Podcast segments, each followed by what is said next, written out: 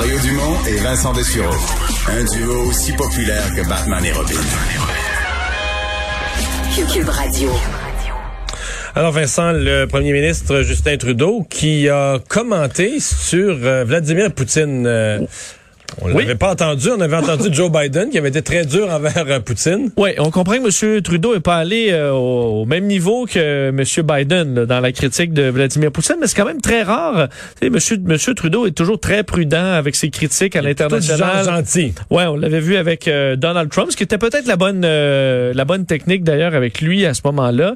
Mais dans le cas de Vladimir Poutine, aujourd'hui, Justin Trudeau a dit qu'il était responsable de toutes sortes de choses terribles. Euh, alors, il n'a pas dit que c'était un tueur, mais il dit que ce soit l'invasion de la Crimée, les importantes cyberattaques dont il est responsable, la tentative de déstabiliser nos démocraties. Je suis certain qu'il est responsable de toutes sortes de choses terribles parce que son comportement continue de le démontrer. Euh, D'ailleurs, il a été questionné à savoir ce qu'il considérait comme un tueur et euh, il a dit qu'il n'avait pas d'informations lui permettant de, de, de, de l'affirmer. Euh, et euh, on sait qu'on arrive aujourd'hui, c'est un dossier quand même important euh, sur le fait que le que, que le Canada va bon aura des sanctions contre la Russie, euh, des sanctions dévoilées par le ministre Garneau aujourd'hui, ministre des Affaires étrangères.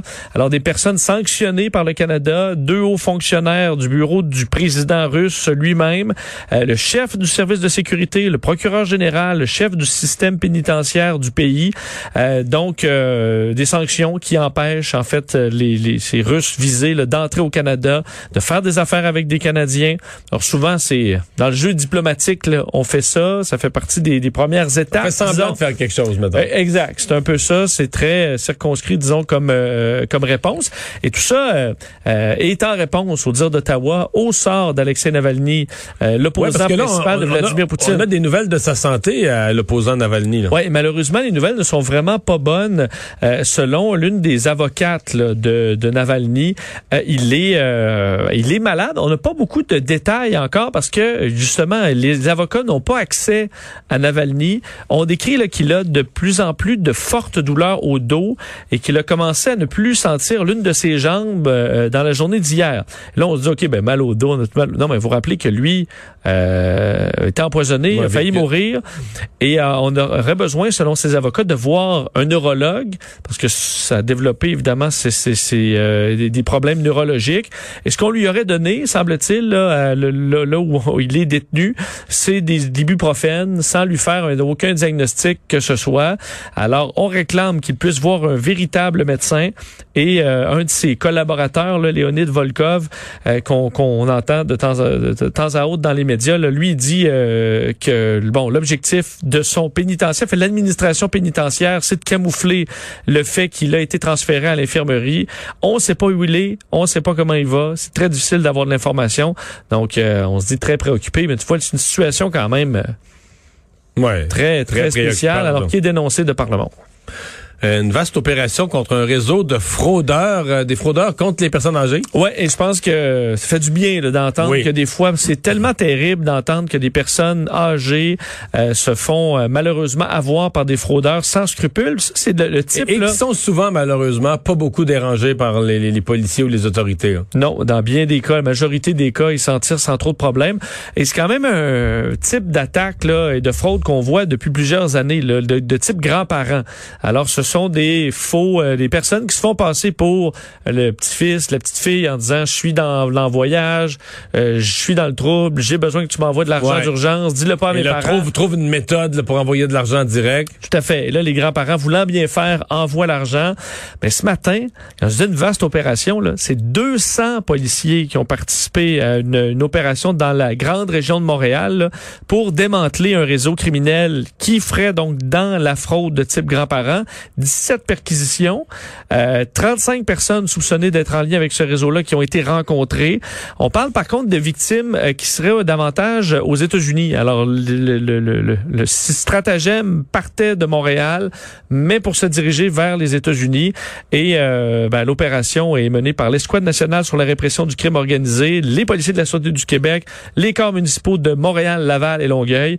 Alors c'est bien que euh, on s'attaque des fois à ce type de fraude. Puis je t'entendais ce matin parler de, des fraudes euh, de la, PCU. et compagnie, puis dire, je pense que pour monsieur, madame, tout le monde, qu'on dépense dans des enquêteurs qui vont aller casser ça, même si ça rapporte pas euh, énormément, ça fait du bien. C'est ça, même si ça rapporte rien, dans le sens que l'argent que tu récupères, fait juste payer les enquêteurs. même si c'est une opération à, qui rapporte zéro, qui, est, qui est à coût nul, mais à revenu nul, il reste que si t'as puni, si t'as envoyé en prison une gang de fraudeurs et averti tous les autres que on vous laisse pas faire. Parce qu'à un moment donné, c'est ça, le message de la société, c'est que alors, frauder au Canada. C'est un bar ouvert. Mettons la PCU, là. Oui. Inventer, voder l'identité de Vincent Dessureau, puis sa fausse date de naissance, son numéro d'assurance sociale, puis ça, puis créer un faux compte de banque, faire verser de l'argent là-dedans. Il peut rien t'arriver. On te trouvera jamais. On mettra pas les efforts non plus pour te trouver. On te trouvera jamais. Fait que toi, tu vas voir. Écoute, c'était quelque chose, la PCU, pour les fraudeurs. C'était dépôt direct. Tu fraudais, le gouvernement dépôt, tu t'ouvrais un faux compte de banque, le gouvernement faisait des dépôts directs dedans. C'est pas beau, ça?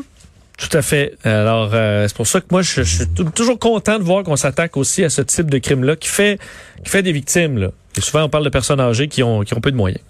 Pour les gens qui connaissent bien leur géographie, on sait que le canal de Suez a pas été ouvert pour rien, là, parce que c'est un, un moyen détour. oui. C'est le tour de l'Afrique qu'on évite pour un bateau, là, quand on veut rentrer en Méditerranée, rentrer sur l'Europe à partir de l'Asie. Tout à fait. Canal de Suez, canal de Panama, là, côté euh, raccourci, c'est c'est quand même dur à C'est le bon mot, un raccourci. Et euh, le problème, c'est que dans le cas du raccourci égyptien, le canal de Suez, ben là, il est bloqué. Vous avez probablement vu ces images quand même vraiment spectaculaires d'un porte-conteneur gigantesque qui est, euh, en fait, de ce qu'on comprend, le pris par les vents, est allé s'échouer. C'est pogné de, travers. Pogné de travers et bloque euh, le canal, l'une des routes commerciales les plus fréquentées du monde, de sorte que là, et on a tout fait là, pour le débloquer aujourd'hui, on a envoyé plusieurs euh, ben, des, des, bateaux remorqueurs. Je pense qu'on en a envoyé même 18 aujourd'hui.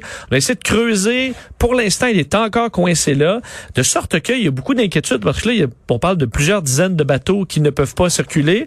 Euh, au point où le baril de pétrole a monté euh, aujourd'hui de plus de 5 parce qu'on s'inquiète des réserves dans les prochaines semaines si jamais ce canal ne, ne rouvre pas là, dans les prochaines heures. Alors, on fait tout ce qu'on peut. Je vous disais, là, un bateau de de taille, 220 000 tonnes, l'Ever Given, c'est le nom de ce navire-là, 20 000 conteneurs navigués entre Rotterdam, euh, fait de, depuis l'Asie jusqu'à Rotterdam et s'est immobilisé. On parlait de vent fort de 74 km heure et probablement qu'une rafale, parce que tu sais, un bateau, là, euh, porte-conteneur, plus de 60 mètres de haut, sur une immense surface, quand ça pogne dans le vent à basse altitude, on peut perdre le contrôle.